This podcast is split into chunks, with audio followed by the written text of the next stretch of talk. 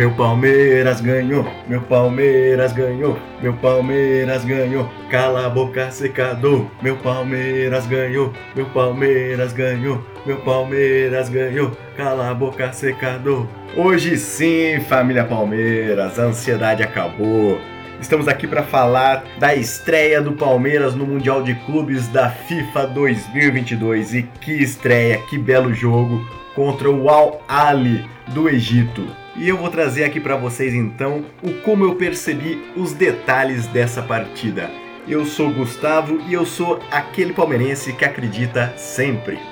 E eu vou começar pelo lado de lá. O time do Egito, o Al-Ahly, se credenciou às semifinais do Campeonato Mundial de Clubes 2022 ao passar pelo Monte Rei do México numa bela partida bem disputada que terminou em 1 a 0. E após essa partida, o técnico do Al-Ahly, cujo nome eu não vou nem tentar pronunciar, senão a minha dicção vai toda pro espaço, enfim, ele deu uma série de declarações sobre já ter vencido o Palmeiras, sobre por que, que os times africanos entram sempre numa fase anterior do que os times sul-americanos ou europeus.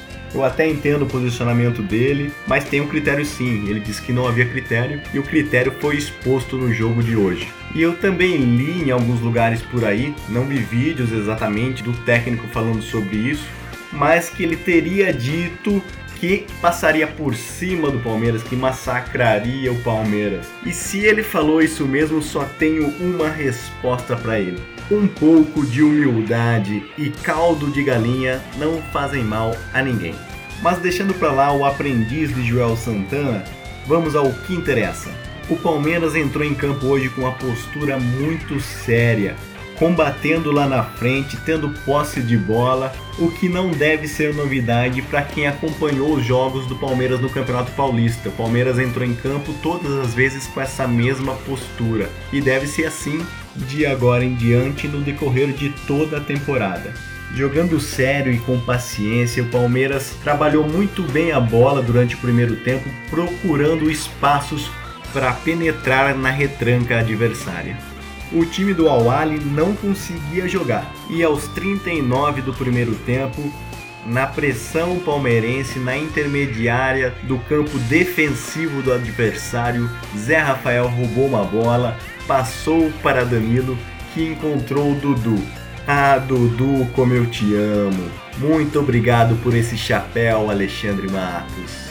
Mas dando sequência na jogada do gol, Dudu apertou um triângulo enquanto segurava L2 e fez uma enfiada de bola por cima da zaga que encontrou Rafael Veiga. Ah, Rafael Veiga, como eu te amo!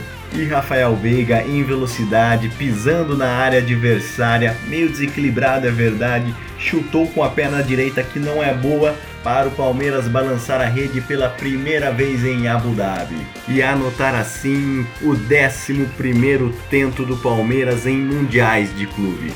O juizão então não demorou muito para apitar o final do primeiro tempo e deixar a gente com mais 15 minutos de ansiedade pura. O Palmeiras voltou do intervalo sem alterações e não demorou muito para que Rafael Veiga pudesse retribuir o passe para Dudu. Aos 5 minutos da etapa complementar, Rafael Veiga deu um lindo passe, uma deixadinha que matou a marcação e deixou Dudu livre pela lateral direita.